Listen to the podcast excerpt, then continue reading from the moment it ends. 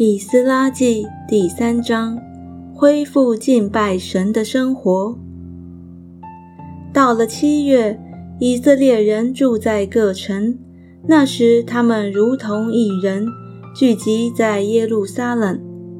约萨达的儿子耶稣雅和他的弟兄众祭司，并撒拉铁的儿子所罗巴伯与他的弟兄，都起来建筑以色列神的坛。要照神人摩西律法书上所写的，在坛上献燔祭。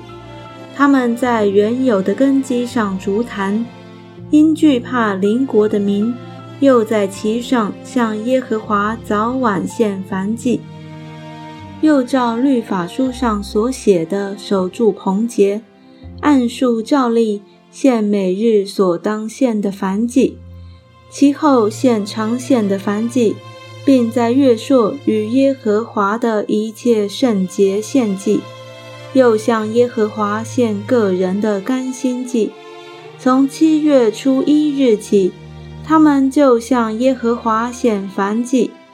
但耶和华殿的根基尚未立定，他们又将银子给石匠、木匠，把粮食、酒、油给西顿人、泰尔人。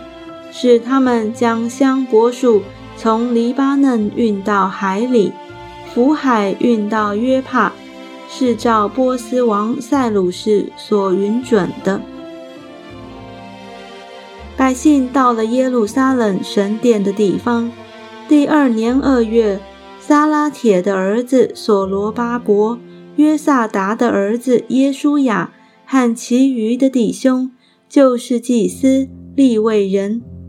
并一切被掳回归耶路撒冷的人都兴工建造，又派利未人从二十岁以外的都里建造耶和华殿的工作。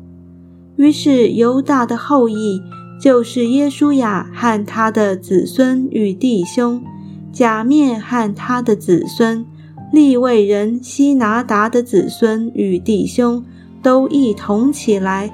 都里那在神殿做工的人，匠人立耶和华殿根基的时候，祭司皆穿礼服吹号。